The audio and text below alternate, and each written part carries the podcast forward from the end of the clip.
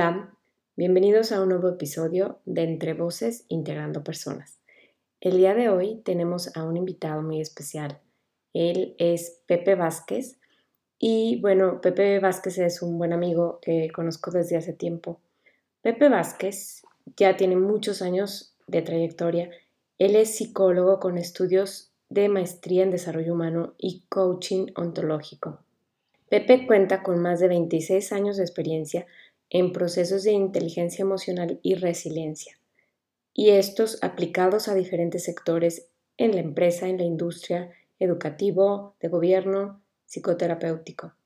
Pepe fue pionero en desarrollar programas de experiencias para modificar actitudes, fue fundador y director general de Shue, una empresa líder en desarrollo humano, por más de 19 años. Y a su cargo, él diseñó y facilitó proyectos de mejora para más de 120 organizaciones nacionales y multinacionales. Más de 26.000 personas han participado en alguna de sus intervenciones y se han beneficiado de sus aprendizajes. Pepe es una persona muy agradable y pues vamos a platicar con él el día de hoy acerca de un tema muy interesante que es el sentido de pertenencia. A Pepe Vázquez lo pueden encontrar en sus redes como Soy Pepe Vázquez. Bienvenidos. Yo soy Bere Márquez. Está con nosotros Pepe Vázquez. Hola Pepe, bienvenido. Hola, gracias por la invitación, Bere. Pues bueno, entrando en materia, primero explicar qué es el sentido de pertenencia de una manera muy simple, ¿no? La mayoría de las personas a veces creemos que un sentido de pertenencia es pertenecer a un lugar o ser aceptado de alguna manera, el sentirme parte de mi familia, sentirme parte de mi trabajo, el sentirme parte de una comunidad a veces creemos que depende de, la comunidad, de la familia o del trabajo. Es decir, que si yo llego ahí, ellos debe haber algo externo que me haga sentir que estoy integrado, por ejemplo. O sea, que los lugares son los que de alguna manera yo estoy esperando que me reciban. O los lugares o, las personas, son los encargados de hacerme sentir que yo pertenezco, por ejemplo.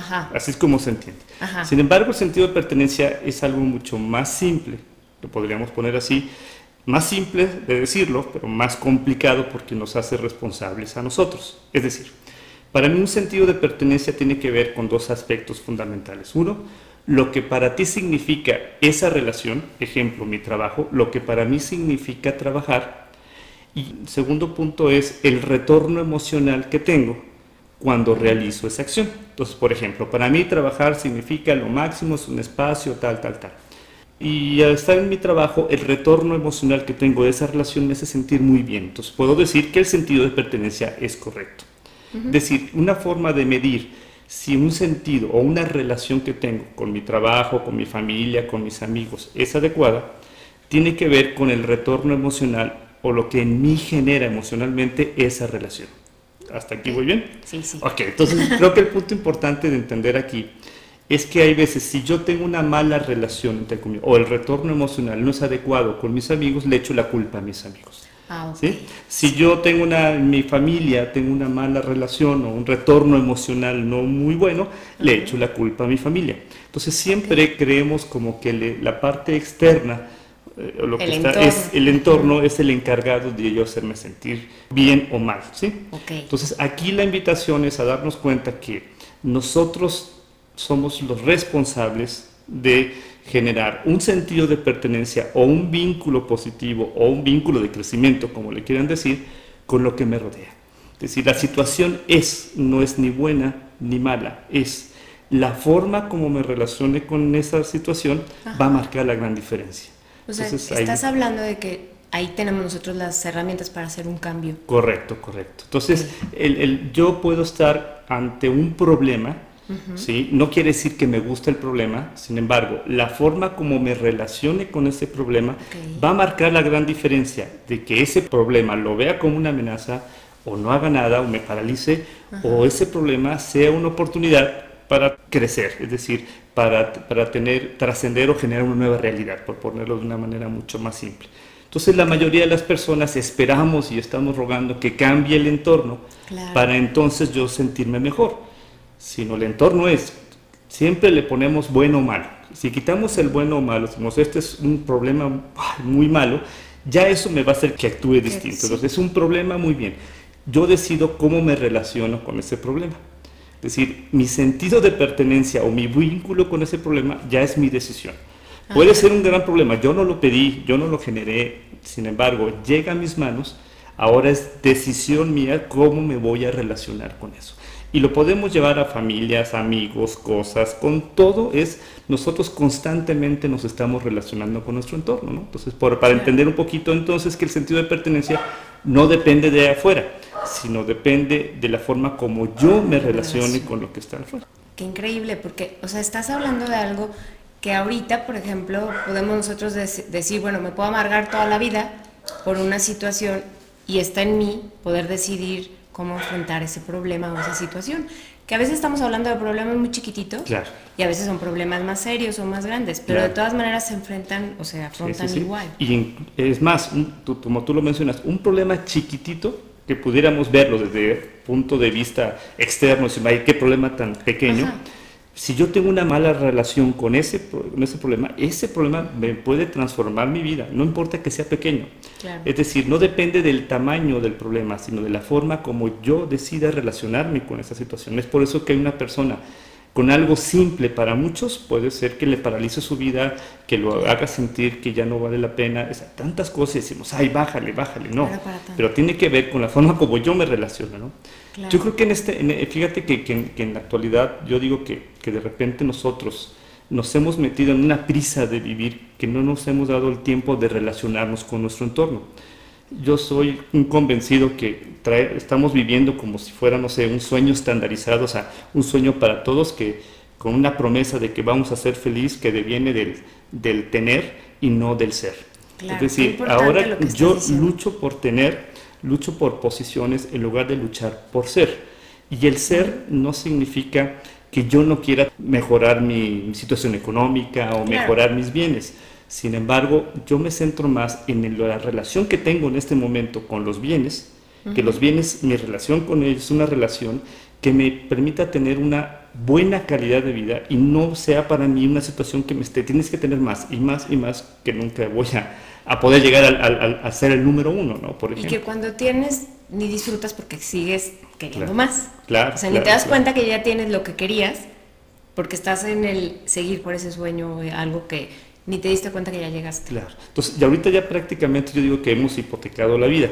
¿sí? Nuestra vida la tenemos tan hipotecada, nos hemos dedicado tanto a escalar posiciones en lugar de crear una buena relación, incluso una buena relación, como te decía, con un problema, con una enfermedad. Hay muchas personas que han sanado su enfermedad o no se han curado, sino han sanado su enfermedad porque han decidido relacionarse con esa enfermedad de una manera que no obstruya su crecimiento. Es decir, que yo sé que físicamente estoy mal, sin embargo mi relación con la enfermedad ya no la veo como si mi vida, eh, mi felicidad depende de ella. ¿Se me explico? Es decir, por eso hay personas que pueden tener salud y ser infelices. O hay personas que no tienen la salud física y son felices. O sea, tiene que ver no con el nivel o el tamaño de la enfermedad, sino tiene que ver con la forma como se relacionan con, la, enfermedad. Entonces ahí es muy interesante porque e, esa forma de relacionarte con las cosas va marcando una diferencia. Pero andamos con tanta prisa que, que, la verdad no damos tiempo de, de, decir, a ver, ¿cómo estoy viviendo esta relación? ¿Cómo puedo mejorar esta relación? Yo digo que, que en esta época hemos deshumanizado tanto la vida, que hasta tengo un hashtag que se llama humanizar lo deshumanizado, porque hemos deshumanizado los procesos laborales, hemos deshumanizado las relaciones. Es decir, ya me relaciono contigo no por el hecho de, ser, de que te aprecie por lo que eres. A veces, en general, me relaciono contigo porque me conviene relacionarme claro, por el interés. Por el interés. Entonces, mi relación contigo es laboral o mi relación contigo es por necesidad de relación. Y, creo que tenemos una necesidad de sentirnos apreciados por lo que somos y no sentirnos apreciados por lo que tenemos. Igual en la familia, es decir, mi relación con mis hijos debe ser una relación centrada por lo que son, no por lo que obtienen de calificaciones, no porque si hacen esto. Entonces, híjole, yo soy convencido de que nuestra realidad va a depender mucho de los vínculos o de la forma como nos relacionemos con el entorno. Claro, porque puedes desde ahí sufrir la vida O gozar la vida. gozar la vida, sí. O sea, la, la, la, calidad, de, un día me decían, a ver, bueno, ¿y la felicidad qué es? No es lo mismo para todos. Mira, médicamente la, la felicidad se define como una satisfacción subjetiva percibida. Es decir, lo que para mí, el, si yo me siento satisfecho con algo subjetivo, lo que para mí me hace sentirme satisfecho, lo que me percibo satisfecho, eso se llama felicidad. Entonces, en las relaciones, por eso digo que el entorno debe ser un entorno que siempre el entorno me permita sentirme que voy más allá, que no me paralice, que el entorno no me genere un retorno en el cual me haga sentir menos. Me puede retar, me puede eh, hacerme sentir muy bien, me puede hacer sentir que, debo poner la atención en algo, me puede provocar, me puede inspirar. Entonces estamos hablando de un vínculo positivo. Entonces yo creo que en este momento es darme cuenta, es mi relación con mi esposo, mi esposa, mis hijos, mis amigos, esa relación que genera en mí. Sin decirle, ah, es que él es un maldito, ah, es que él es un sangrón, no, no, no. ¿Qué genera en mí? en este momento. ¿sabes qué? Me inspira esto. Ah, pues tienes una buena relación, síguele. No, en este momento me genera a mí un coraje, me genera resentimiento, me genera entonces, uno, evalúas tu relación para que veas la manera de cómo relacionarte distinto, que ahorita te puedo pasar algunos tips, y dos, o bien, si, si ves que de plano no, pues corta la relación, si me explico? decir, pero no puedes estar en una relación esperando que cambie el entorno para entonces yo poderme sentir bien porque nos empezamos a victimizar y, la victimización es una de las actitudes más corrosivas. ¿no? Y estamos hablando también de egoísmo, ¿no, Pepe? Claro, sí, ah, claro, nos vamos encerrando porque es muy común que cuando yo tengo una mala relación con mi entorno, me voy encerrando. Me, lo que se llama ensimismarse. Y el ensimismarse junto con el victimizarse, que viene en el mismo paquete, híjole, es una combinación muy, muy negativa para la persona y entonces culpamos a todos, encontramos razones por qué está mal. Este, y claro, yo sí, siempre puedo encontrar una razón por la cual pueda justificarme actuar. Pero siempre digo, bueno, ok, ¿y eso de qué te sirve? El saber que estás mal por culpa de esto, esto ¿en qué te ayuda a ti? Claro. Pues, prácticamente nada.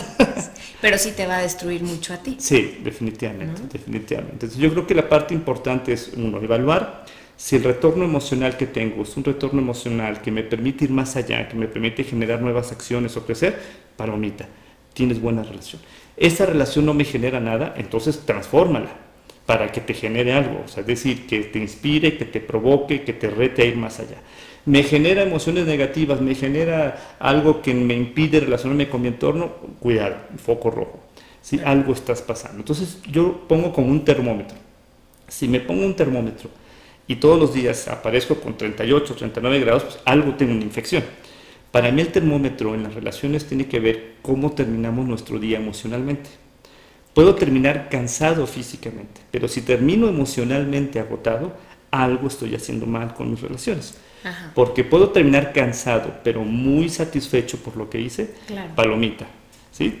pero si termino cansado emocionalmente, aunque esté acostado un fin de semana, me sigo sintiendo igual o peor, ¿sí? sí. Entonces, aquí no habla, y, entonces, ¿qué hago? Empiezo a justificar, ah, es que el estrés, es que los coches, es que el tráfico, es que bla, bla, bla. Claro. ¿No? eso siempre está. Sin embargo, lo, no es que, claro, me gustaría menos tráfico, sin embargo, pero si el tráfico está generando en ti algo que te hace llegar a tu casa mal, no es culpa del tráfico, es la relación que tú decidiste tener con el tráfico. Entonces, parece así como que un juego, pero por ahí va la situación. No, pero qué interesante. Y yo creo que mucho de todo esto vuelve a ser otra vez como el autoconocimiento, el volvernos a revisar, estar con nosotros, estar pendientes de lo que estamos haciendo y, y, de cómo lo estamos haciendo. Y que a veces esto en el, en el ambiente que estamos viviendo, como decías hace ratito, con las prisas, pues esto se va terminando. Y vivimos como robots, o sea, como haciendo cosas y no nos damos cuenta ni a dónde nos llevan. Sí, yo por eso digo que hemos deshumanizado mucho, que ya no está cobrando factura. Ahora más que nunca, incluso vemos en ciertas empresas la famosa norma 035, que lo que se busca es la satisfacción de la persona. Algo que siempre hemos estado buscando, ahora ya están levantando la mano de que algo estamos haciendo mal. ¿no? Es muy alto el costo por producir en lugar de ser productivos porque nos hemos convertido en personas que producimos, no en ser productivos. ¿Y qué me refiero a productivos? Que valga la pena el estar, digo, voy a sonar muy romántico, ¿no? pero que el día valga la pena, el día de hoy, el, el haber estado vivo.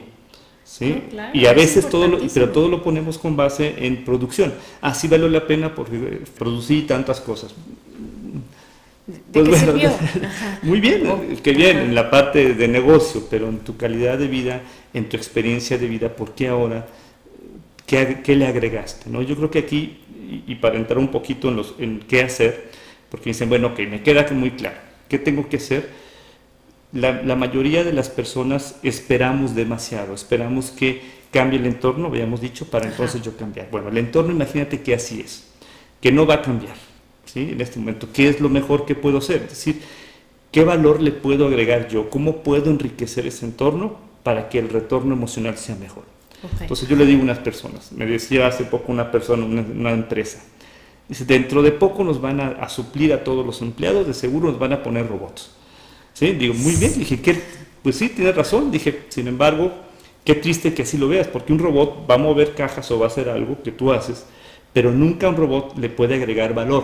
Es decir, no puede generar un proceso reflexivo, agregarle un valor a lo que hace. Creatividad. ¿Sí? Entonces ahí, si tú en este momento solamente haces lo que te toca, es decir, tu rol como papá, tu rol como hijo, tu rol, haces lo que te toca, o sea, como muchas personas me dicen, yo soy, yo no hago nada mal a nadie, pues muy bien, pero no se trata de no hacer mal, sino qué valor le agregas, ¿Qué aportas cómo le enriqueces. Ahí es donde empieza el vínculo positivo, es decir, cómo enriquezco algo que en este momento, aunque no lo merezca el que está enfrente, voy a ponerlo así, aunque no sea justo, pero al momento de yo intentar enriquecer una relación o un vínculo que tengo, en ese momento me hace que el retorno emocional sea muy distinto. Porque el dar y el recibir se generan en el mismo acto. O sea, no es de que algún día me lo van a pagar. en el momento que yo logro trascender un egoísmo, como mencionabas, que logro trascender un enojo y genero una acción de enriquecimiento, de dejar una huella emocional, yo le digo, en tu relación, el retorno inmediato te va a hacer sentir que estás creciendo. Es decir, me estoy relacionando mejor con algo que antes me generaba un conflicto. ¿Sí? Entonces, el crecimiento no es tener más información, el crecimiento es tener mejor relación con tu entorno. O sea, yo crezco cuando un problema no es que lo sepa resolver más fácil, sino que la relación que tengo con ese problema ya no me paraliza, sino mi relación con ese problema me reta a ir más allá. Creciste. ¿Sí me explico? Es una relación, un problema, pueden crecer, sí. No quiere decir que no van a tener problemas, sino que gracias a que lograron relacionarse mejor con ese problema, ahora su relación con situaciones futuras va a ser mejor. ¿Sí me explico? Entonces, el problema no es tener problemas, sino el problema es tener siempre el mismo problema. Es decir, si tengo el mismo problema siempre, es decir, quiere decir que no he aprendido a relacionarme con esa situación. Entonces, todo tiene que ver con relaciones. Y es más, en la medida de que yo me decido relacionarme mejor, sobre todo con aquellas situaciones que el retorno emocional es negativo, genera una satisfacción muy grande. Porque cuando las personas nos sentimos capaces o nos sentimos útiles o nos sentimos empoderados, que la palabra empoderar es como con mayor confianza, cuando yo me siento que tengo mayor confianza, hijo, es, es genera un acto mágico, es decir, me, da tanta fuerza que me permite seguir. Pero entonces, por eso digo, si yo trato de enriquecer mis relaciones, dejar una huella emocional positiva en toda mi relación, yo les garantizo que al final del día se van a sentir muy contentos y al siguiente día más y más y estamos hablando de un crecimiento. Porque si yo toco una mesa, dejo una huella. O sea, siempre dejamos una huella, nos guste o no. Igual pasa con la parte emocional. Aunque pasé, no hice nada, no, no dejaste nada, pero desaprovechaste tu oportunidad de dejar una huella emocional positiva que te va a permitir relacionarte mejor con el tráfico, con la ciudad, con todo. Entonces, es, ahí Qué interesante esto que estás diciendo ahorita que mencionas, porque imagínate que dices, bueno, ¿cómo desde mi persona puedo aportarle a la otra persona? Claro. O sea, como dices, no puedo pasar de largo y ver a una persona y no saludarla. Ok, no le hice nada, pero tampoco le estoy haciendo ningún bien. Y que no se me quita nada voltear y decirle buenos días o saludarla y estoy dejando una huella positiva. Y eso que acabas de decir, hagan la prueba. Si, no me creen, hagan la prueba. Es muy interesante como tú no sabes hasta dónde puedes provocar o contagiar a una persona.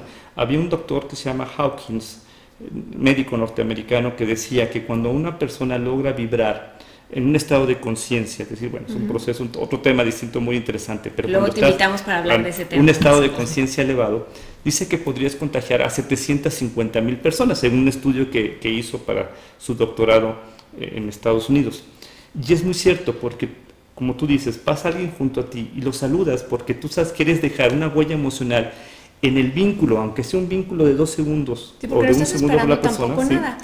Pero al momento de tú lograr superar ese, esa apatía, por ejemplo, a, ti te hace crecer, pero tú no sabes hasta dónde puede llegar eso.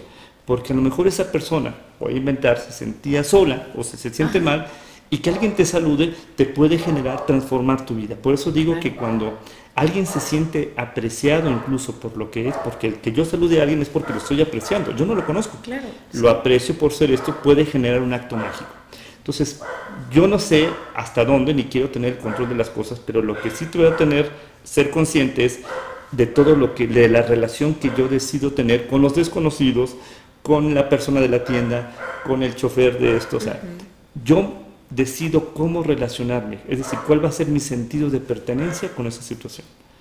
Y fíjate lo que estás mencionando ahorita, el cómo desde nosotros podemos cambiar todo este entorno. Claro, claro. O sea, como de decir, quiero tener un buen día y yo puedo tener un buen día. Claro, sí, sí, sí. Y basta, con, y basta con relacionarse, insisto.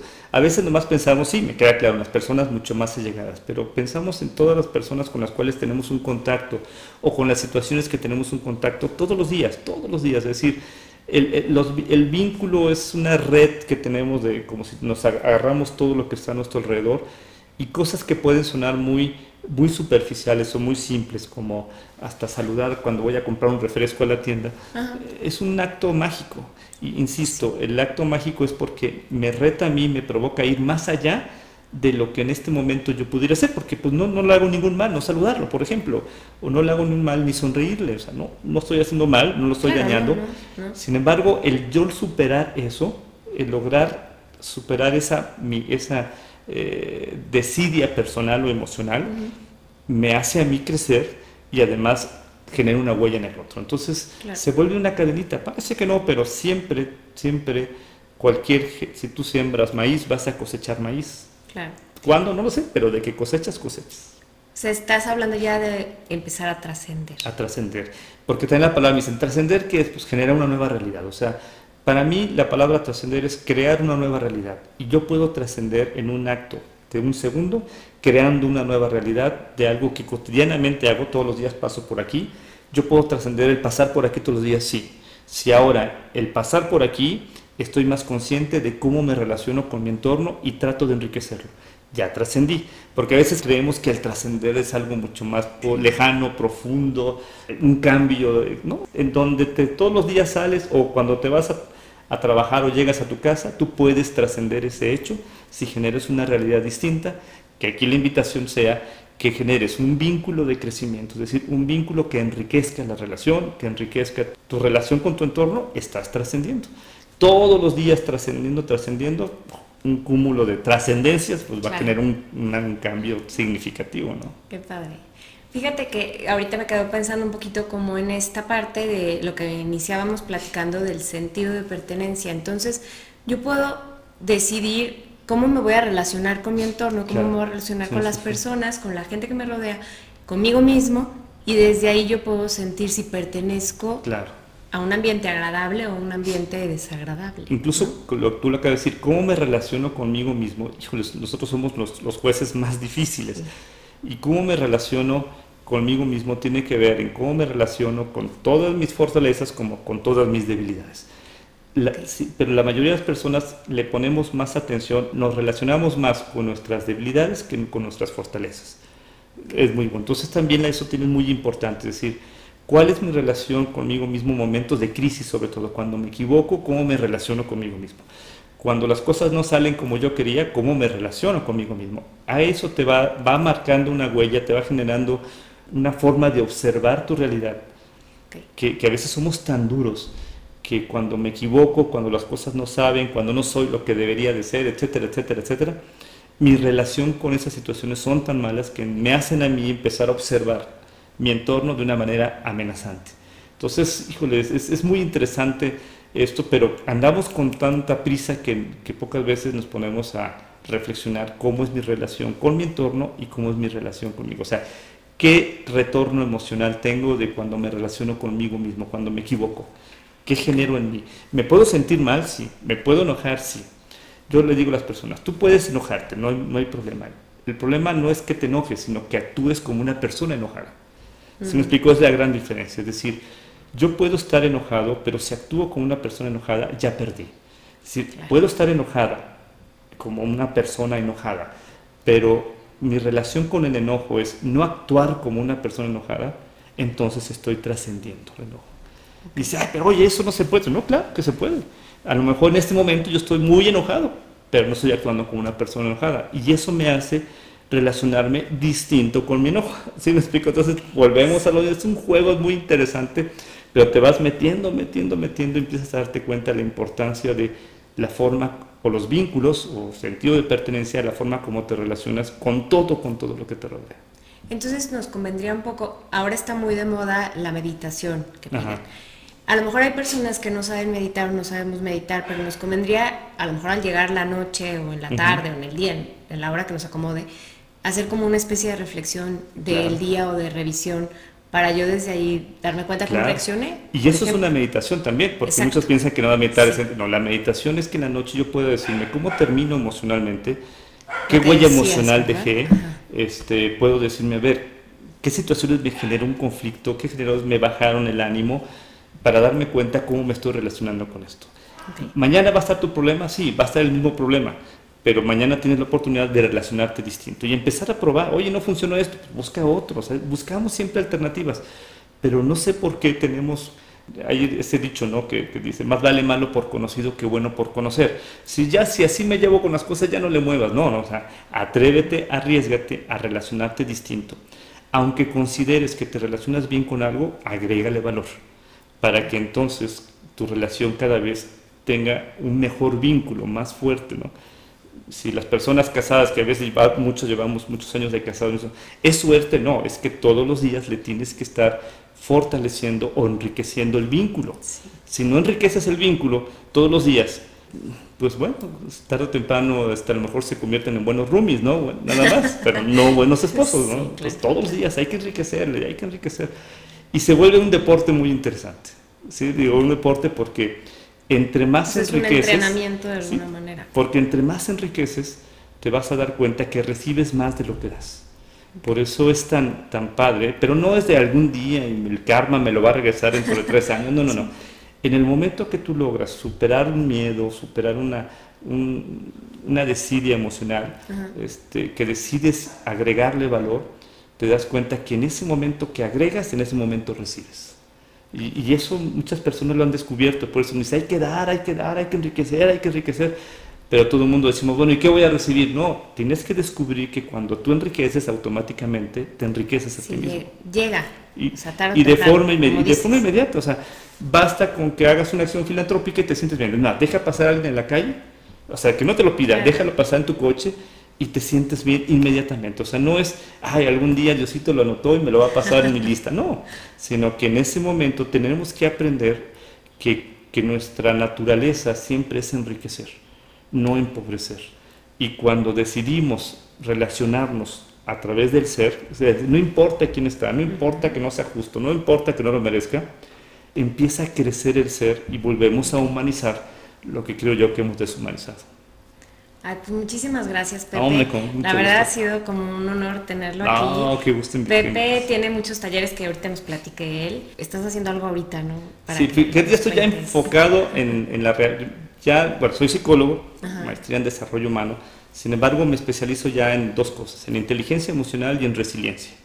Entonces, ahorita ya ni siquiera me digo psicólogo, me, hago llamar un rehabilitador emocional. Entonces, lo que trato de hacer es ayudar a las personas a dos cosas, a que amplíen su perspectiva y a que descubran que cada uno de nosotros, ya está en nosotros la solución o la respuesta a cualquier pregunta.